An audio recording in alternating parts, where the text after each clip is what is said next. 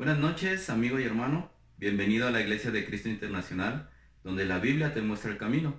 Este es nuestro servicio entre semana y hoy estamos dispuestos a escuchar la palabra de Dios para que ella trabaje en nosotros y nos ayude a transformarnos cada día para ser eh, mejores cristianos, mejores personas y que nos parezcamos más a su Hijo Jesús. La verdad es que es increíble hoy estar acá y te quiero animar a que puedas hacer a un lado todo lo que pueda estorbarte hoy y que podamos juntos poner mucha atención a lo que Dios quiere hablar a nuestras vidas. Estamos aprendiendo de Jesús y su iglesia en este tiempo y hemos estado aprendiendo mucho. Y como iglesia pues estamos llamados también a mantenernos constantemente en relación con Dios, en relación con Cristo, en, querer alcanzar, eh, ser como Él, ser como Jesús.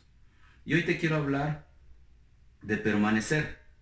Hoy vamos a hablar de permanecer y nos vamos a ubicar en Juan 15.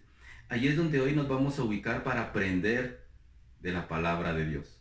Acompáñame a orar antes de iniciar leyendo las escrituras. Señor, te quiero agradecer por este tiempo.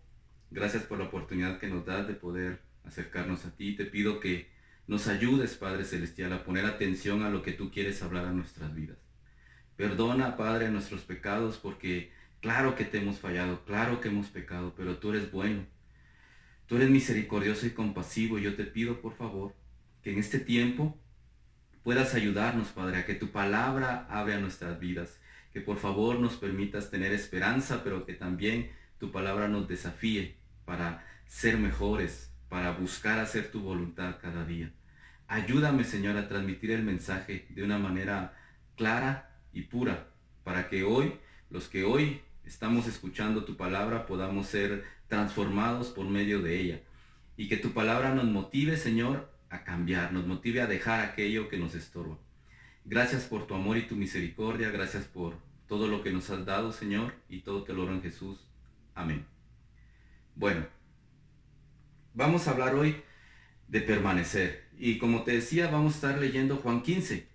¿Y por qué permanecer? Bueno, en Juan 15, en los versículos 4, 5, 6, 7, 9 y 16, se refiere Juan a permanecer, a permanecer en Cristo, a permanecer en su palabra, a permanecer en la vida que es Cristo. Y por eso es que hoy queremos hablar de permanecer, permanecer como iglesia, permanecer eh, de una manera también individual, cada uno en Cristo.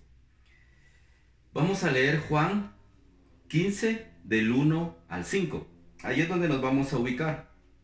Y dice la Biblia, yo soy la vid verdadera y mi padre es el labrador. Toda rama que en mí no da fruto la corta, pero toda rama que da fruto la poda para que dé más fruto todavía. Ustedes ya están limpios por la palabra que les he comunicado. Permanezcan en mí y yo permaneceré en ustedes. Así como ninguna rama puede dar fruto por sí misma, sino que tiene que permanecer en la vid, así tampoco ustedes pueden dar fruto si no permanecen en mí. Yo soy la vid y ustedes son las ramas. El que permanece en mí, como yo en él, dará mucho fruto. Separados de mí, no pueden ustedes hacer nada. Aquí vemos que Jesús nos estaba expresando, bueno, primero que Él es exclusivo, ¿no? Que Él nos dice, eh, si no permanecen en mí, no pueden hacer nada. ¿Qué quiere decir nada? Pues que no puedo hacer nada, nada, cero. O sea, sin Cristo, sin estar unido a Cristo, no puedo avanzar, no puedo crecer, no puedo cambiar. No puedo avanzar, ¿por qué? Porque no puedo hacer nada. Solo con Cristo lo puedo hacer. Y Cristo es muy claro en decir, separados de mí no pueden ustedes hacer nada. Tal vez eh, hemos creído diferente, ¿no? Como que sí, eh, sí necesito a Cristo, pero igual sin Él yo puedo vivir la vida, puedo avanzar, puedo seguir. Pero aquí Cristo es muy claro y específico que dice, lejos de mí ustedes no pueden hacer nada. Bueno, algo bien importante, que hoy te quiero hablar de tres cosas y la primera es que veamos el proceso. ¿Qué proceso? Bueno, si tú te das cuenta en los versículos que leímos, en uno dice, en uno dice, para que den fruto y se puedan para que den más fruto, ¿verdad? Para que den más fruto. Pero después en el 5 dice, el que permanece en mí, como yo en él, dará mucho fruto. Y te quiero hablar de ese proceso, de ese proceso de fruto, más fruto, mucho fruto. ¿Qué es importante? Algo que debemos de ver es que el que da fruto,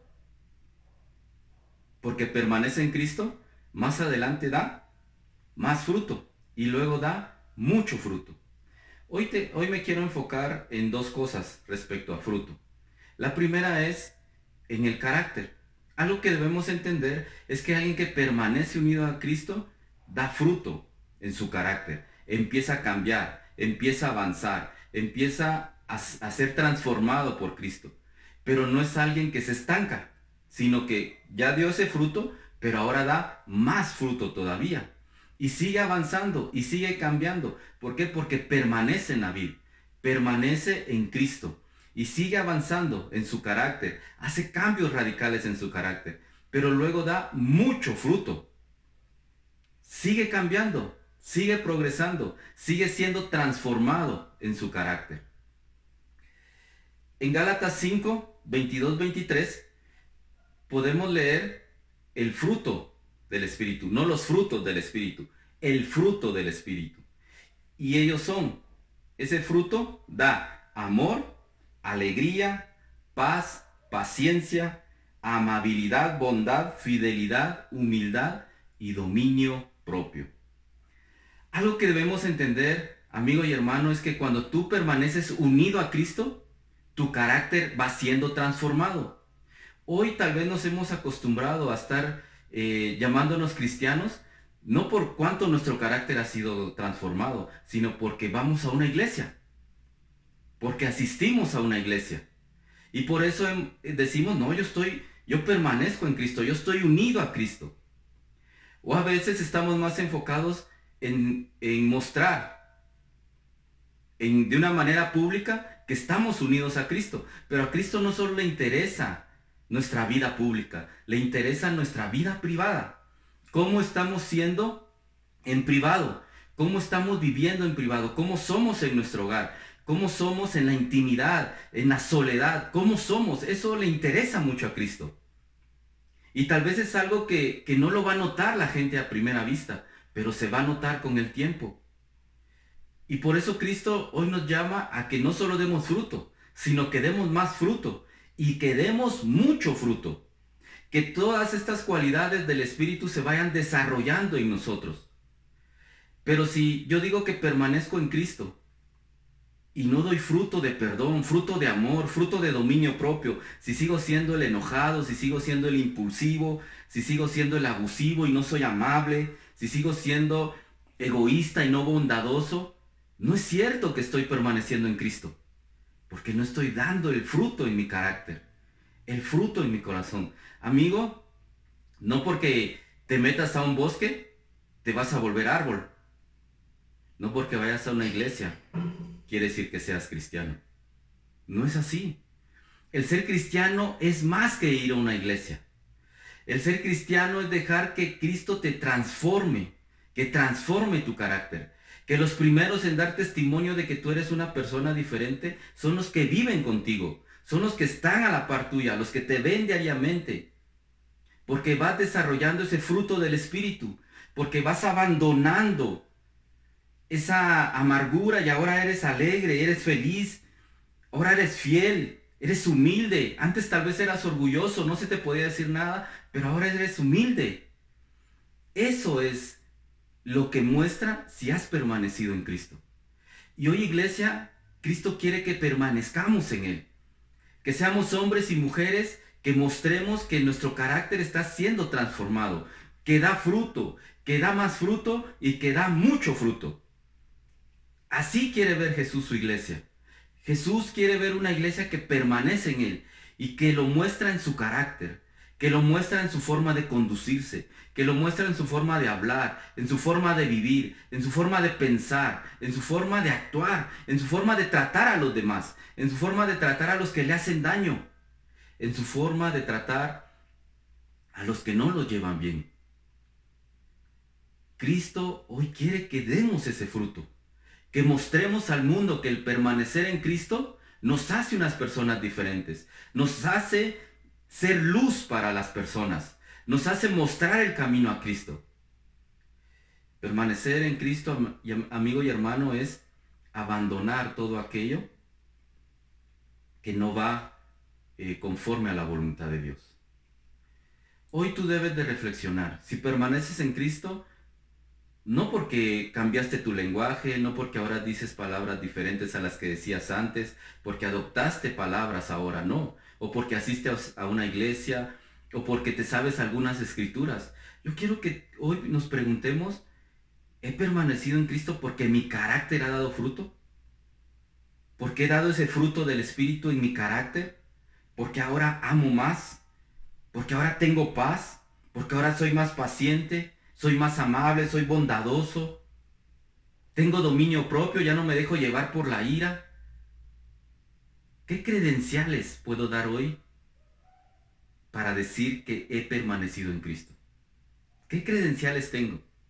¿Qué credenciales puedo dar hoy para decir he permanecido en Cristo? Iglesia, hoy debemos de ser hombres y mujeres que permanecen en Cristo y que su credencial es un carácter transformado, un carácter diferente, un carácter que se parece al de Cristo, que se parece al de Jesús. Perdón, Cristo no solo quiere que des fruto, Cristo quiere que des más fruto. Cristo quiere, quiere que des mucho fruto, mucho. No solo que llegues a donde has llegado hoy. También algo importante es que Dios nos llama a dar el fruto de la influencia, no de la influencia. La influencia. La influencia de cómo la transformación que hemos tenido puede influir en la vida de los demás. Cómo la transformación que, Dios nos ha dado, que, que, ha hecho en nosotros, ese fruto del Espíritu que, que es notorio en nosotros, cómo puede influenciar a los demás. La verdad todos en algún momento vamos a influenciar a alguien. De una manera positiva o negativa, pero vamos a influenciar a alguien. Así es. Vamos a tener que influenciar a alguien, querramos o no querramos. Lo hagamos con, con voluntad o no. Vamos a influenciar a alguien. Y hoy Cristo quiere que permanezcamos en Él para que esa influencia pueda traer a alguien más a Él. Como iglesia, nosotros estamos llamados a influenciar. No es una opción, es nuestra obligación. Somos llamados a influenciar a alguien más. ¿Cómo? Influenciándolo para traerlo a Cristo, mostrándole cómo un hijo de Dios vive, mostrándole el fruto de esa vida que da Cristo, la transformación de ese fruto que da Cristo para cada uno de nosotros, que nos ha hecho hombres y mujeres diferentes y que se lo debemos demostrar a la gente, para que esa gente quiera buscar ese Cristo que nos transformó. Y en Juan 1.8 dice, Juan no era la luz, sino que vino para dar testimonio de la luz. Nosotros no somos la luz, es Cristo el que brilla en nosotros. Nosotros no somos llamados a dar testimonio de nosotros mismos. La iglesia no está llamada a dar testimonio de ella misma, está llamada a dar testimonio de Cristo, de Cristo Jesús, que es la luz verdadera, que es la luz que las tinieblas no pueden apagar. Y nuestro fruto debe ser esa influencia de venir y ver, ellos son diferentes, la gente debe de ver una diferencia en nosotros. La gente se debe sentir motivada a seguir a Jesús por lo que nosotros somos por lo que nosotros hacemos, por cómo nosotros vivimos. Hermano, yo te pregunto, ¿en este año has influenciado a alguien para que se vuelva a Cristo? ¿Has influenciado a alguien para que decida dejar el pecado? ¿Has sido ejemplo para alguien para que busque a Cristo de todo corazón? ¿O has influenciado de una manera negativa? ¿Qué tal nuestra influencia en este tiempo de crisis? ¿Ha sido una influencia de poca fe, de no tener paz, de no confiar? ¿O ha sido una influencia de paz, de seguridad, de fe, de relación con Dios, de confiar en lo que Dios está haciendo? ¿Qué tanto estás influenciando tú a la gente que está a tu alrededor hoy? Amigo y hermano, yo te animo a que permanezcas en Cristo. Si permaneces en Cristo, iglesia, vamos a influenciar a este mundo de una manera positiva. Y van a querer buscar a Cristo, de ver cómo nosotros somos, cómo nosotros vivimos. Debemos de ser una buena influencia para el mundo. Debemos de ser una influencia que glorifique a Dios, que honre a Dios, pero debemos de permanecer en Cristo. Otro punto que te quería hablar hoy es la palabra. Es bien importante. En Juan 15.3 dice, ustedes ya están limpios por la palabra que les he comunicado. Bueno, aquí, limpios, limpios, eh, viene del griego catarsis, que quiere decir purificados, que quiere decir que ya no existe nada sucio en, en nosotros. Fuimos purificados. Eso es catarsis. Y de ese griego viene acá la palabra limpio. Aunque también catarsis hoy se usa mucho como el venir y pensar, bueno, ¿qué es lo que tengo que eliminar? ¿De qué me tengo que liberar? ¿De qué recuerdos? Para que mi mente esté mejor, para, para tener mejor un equilibrio emocional, para, para sanar todo eso que me está hiriendo. Pero la verdad es que aquí la Biblia cuando habla de catarsis es de purificación, de purificar el alma, de purificar el corazón. Y por eso Cristo les decía, ustedes ya están limpios. ¿Por qué? Por la palabra de Dios. No están limpios por un milagro, no están limpios por una experiencia, están limpios por la palabra que yo les he comunicado. Y también esta palabra catarsis es usada en el Salmo 119.9 que dice, ¿cómo podrá el joven llevar una vida limpia?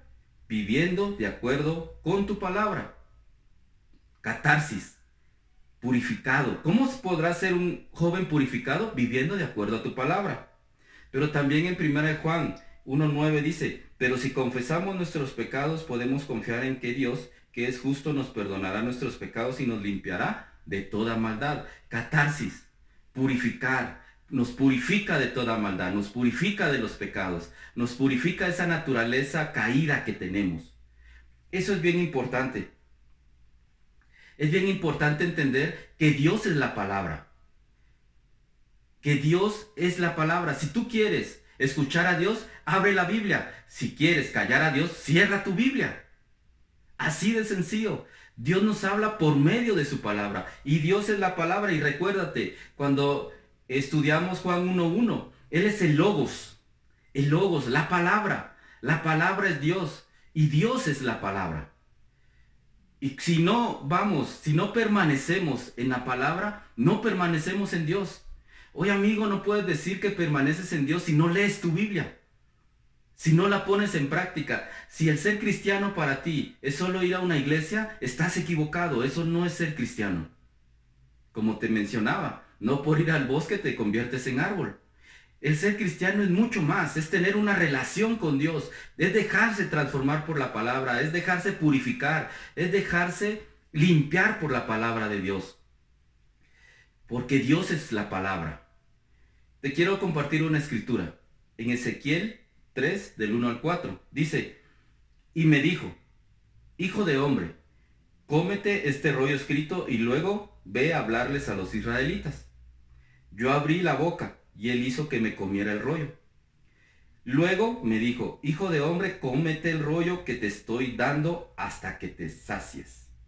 Y yo me lo comí y era tan dulce como la miel. Otra vez me dijo, hijo de hombre, ve a la nación de Israel y proclámale mis palabras. Mira qué increíble esta escritura. Dios le dijo a Ezequiel prácticamente, devora mi palabra, cómete mi palabra. ¿Por qué? Cuando nosotros comemos algo, no va eh, solo al estómago y ahí se queda. Esto produce, lo que comemos puede producir en nosotros cosas buenas o cosas malas. Si tenemos una buena alimentación, produce energía, eh, nos da defensas, nos permite estar más fuertes, nos da músculo, ¿sí? Nos permite tener una mejor eh, sangre, o sea, nos ayuda a muchas cosas, ¿sí? Hay alimentos que nos ayudan en la vista, o sea, el alimento nos puede ayudar a estar mejor. Así es la palabra de Dios. Dios le dijo a Ezequiel, tienes que comerte la palabra. Tiene que estar dentro de ti. Porque si está dentro de ti, te va a transformar. Te va a ser diferente. Te va a ayudar a tener energía contra el pecado. Te va a ayudar a tener energía cuando estés cansado. Te va a ayudar a tener energía cuando necesites hacer mi voluntad. No importando qué puedas perder. Te va a dar la fuerza para seguir adelante. Te va a dar la fuerza para hacer mi voluntad. Te va a permitir ver con claridad lo que tienes que hacer. No vas a tropezar. Come mi palabra hasta que quedes saciado. No es solo de leer la palabra, es de profundizar en la palabra de Dios. Es de ir y entender la voluntad de Dios, qué es lo que Dios quiere de mí. Es hacer la voluntad de Dios. Es buscar hacer la voluntad de Dios encima de mi voluntad.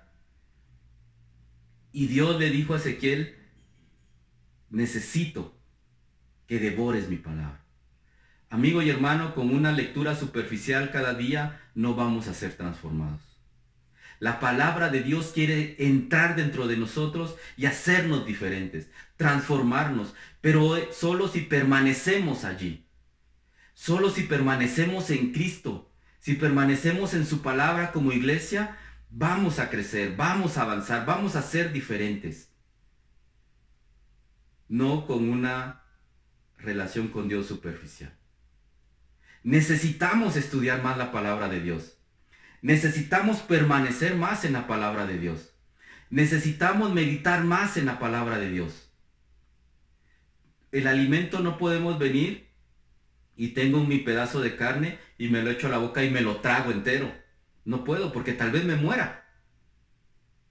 Con la palabra de Dios a veces queremos hacer eso. Que no, no analizamos, no identificamos, no, no estudiamos, no reflexionamos en la palabra de Dios, sino que me la quiero tragar entera. Y así, ese alimento, si me lo trago entero en mi cuerpo, lejos de ayudarme, me puede matar. Debemos de reflexionar en la palabra de Dios. No me la puedo tragar sin masticar bien. Debo de reflexionar en la palabra de Dios. Debo de permanecer, permanecer en Cristo, permanecer en la vida es permanecer en la palabra de Dios. Es poner en práctica la palabra de Dios. Es vivir conforme a la palabra de Dios. Y eso es lo que Dios le decía a Ezequiel. Pero luego le dice, ah, bueno, sí, ya aprendí mucho de la palabra de Dios, me he transformado. No, no solo llega ahí, dice que hay que ir a predicar la palabra de Dios. Hay que ir a compartir la palabra de Dios.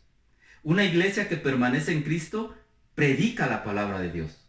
Una iglesia que permanece en Cristo habla a Dios, a la gente. Una iglesia que permanece en Cristo presenta a Cristo al mundo. No, se presentan ellos mismos, presentan a Cristo. Muestran a Cristo al mundo. Muestran esa luz que ese mundo de tinieblas quiere ver. No es solo de comer nosotros, no es solo de saciarnos nosotros. Claro, debemos de crecer, aprender, pero luego debemos de predicar la palabra de Dios a los demás. Estás predicando la palabra de Dios, estás estudiando la Biblia con alguien. Si no lo estás haciendo, te animo a que lo hagas. Hazlo. Estudia la Biblia con alguien. Amigos, si tú estás hoy invitado a este servicio, queremos estudiar la Biblia contigo. Queremos enseñarte cuál es la voluntad de Dios. Queremos enseñarte a permanecer en Cristo, a permanecer en Dios, a permanecer en el logos, en la palabra de Dios.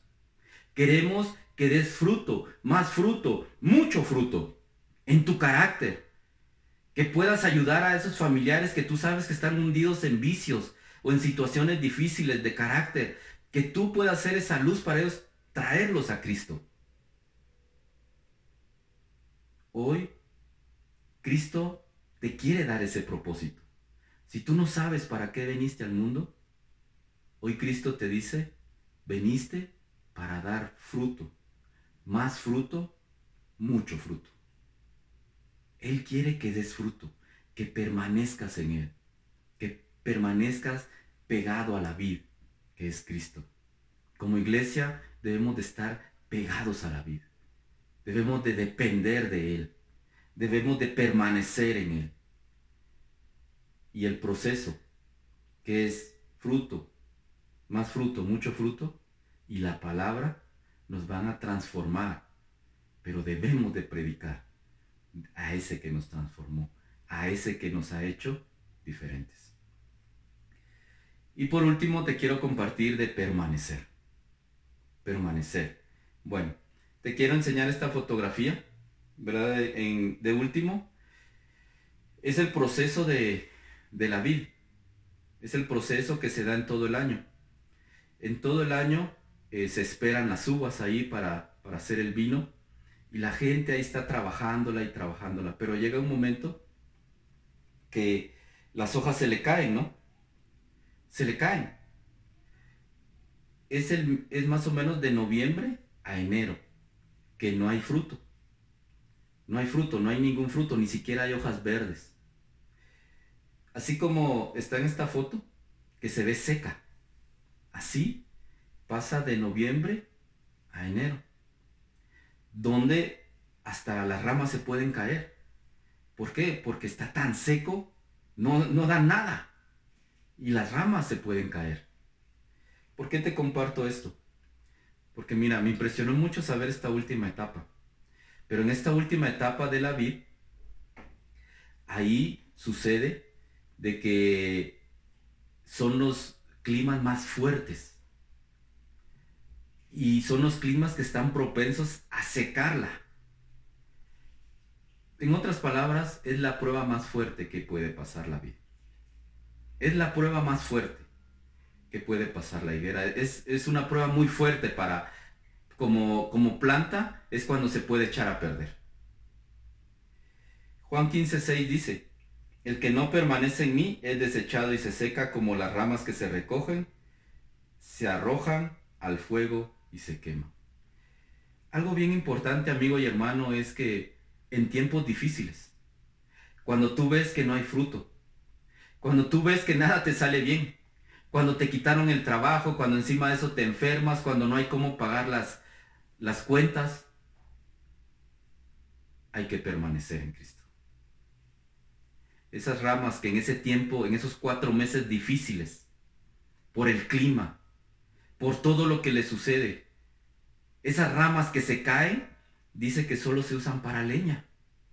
Pero las ramas que soportan ese tiempo de prueba, van a dar fruto muy pronto. A veces es, como te explicaba, de noviembre a febrero que ese tiempo pasa. Y en marzo empieza ya a florear, empieza ya a salirle eh, ramitas, eh, hojitas verdes y luego viene el fruto. A veces nosotros ya estamos en febrero y abandonamos a Cristo. A veces es que ya estamos saliendo de esos cuatro meses de prueba de esos cuatro meses de intensidad, de esos cuatro meses donde creemos que Cristo ya no nos escucha, de esos cuatro meses donde creemos que Cristo se olvidó de nosotros y decidimos no permanecer. Pero tal vez ya eran los últimos días para empezar a dar fruto. Recuerda, Cristo dice que si no permanecemos en Él no podemos hacer nada. Pero nuestra vida no siempre va a ser de fruto y más fruto y mucho fruto. Va a haber también tiempos difíciles de sequía. Van a haber tiempos difíciles donde el clima nos pega duro. Donde nos enfermamos, donde no nos salen bien las cosas. Van a haber momentos difíciles. Pero Cristo nos llama a permanecer. Iglesia, hemos pasado momentos difíciles. Hemos visto morir a familiares, a hermanos queridos en este tiempo pero debemos de permanecer en Cristo. Debemos de estar en Cristo. No podemos abandonar, no nos podemos dejar caer, no podemos dejar que ese viento fuerte, que, que tal vez el frío, el hielo que pueda caernos, que no nos arranque del tronco. Debemos de mantenernos ahí. Debemos de permanecer ahí. Mientras tú puedes ver tu vida sin fruto y seca. Y la gente también lo puede ver así. Cristo solo está preparándote para que des fruto más fruto y mucho fruto. Hermano y amigo, yo te animo a que permanezcas. Yo te animo a que no dejes de confiar en que Dios está haciendo un plan perfecto. Estos cuatro meses van a ser más fáciles. Antes, la vid ya dio fruto, ya dio uvas, ya dio su fruto. Y estos cuatro meses le permiten a ella esperar para dar fruto de nuevo. El problema con nosotros es que los ocho meses anteriores tampoco dimos fruto. Porque no permanecemos en Cristo. Porque no permanecemos en la palabra. Porque no dejamos que Cristo transforme nuestro carácter. Porque no estamos estudiando la Biblia con la gente. Porque no estamos siendo influencia positiva para alguien más. Porque no estamos dejando atrás la ira. No estamos dejando atrás el odio, la falta de perdón. No estamos adoptando el fruto del Espíritu. Y por eso es que cuando llegan los cuatro meses de prueba, los cuatro meses de sequía, ya no permanecemos. Porque para nosotros no fueron cuatro meses. Puede ser un año entero de sequía. Yo te animo, amigo y hermano, que hoy puedas vivir esos meses de fruto. Que pueda ser transformado tu carácter. Que dejes a un lado tu naturaleza.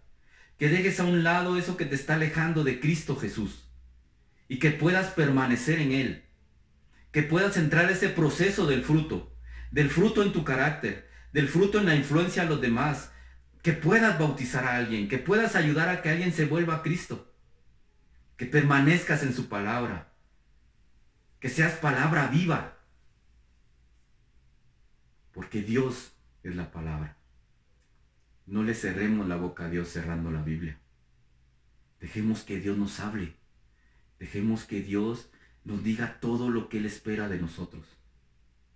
Permanece, permanece en tiempos difíciles. Iglesia, debemos de permanecer. Amigo, yo te animo a que hoy busques estudiar la Biblia y sepas que es permanecer en Cristo realmente. No es no que es ir a una iglesia. No es que es cambiar de lenguaje. No es que es saberse algunas escrituras. No, ser transformado completamente, por dentro y por fuera. Eso es lo que te queremos compartir. Y solo su palabra lo puede hacer. Si hoy, amigo, estás pasando un tiempo difícil, permanece. Y tal vez este llamado hoy a tu vida es el principio de los meses de fruto en tu vida. ¿Qué vas a hacer con el llamado hoy a tu vida?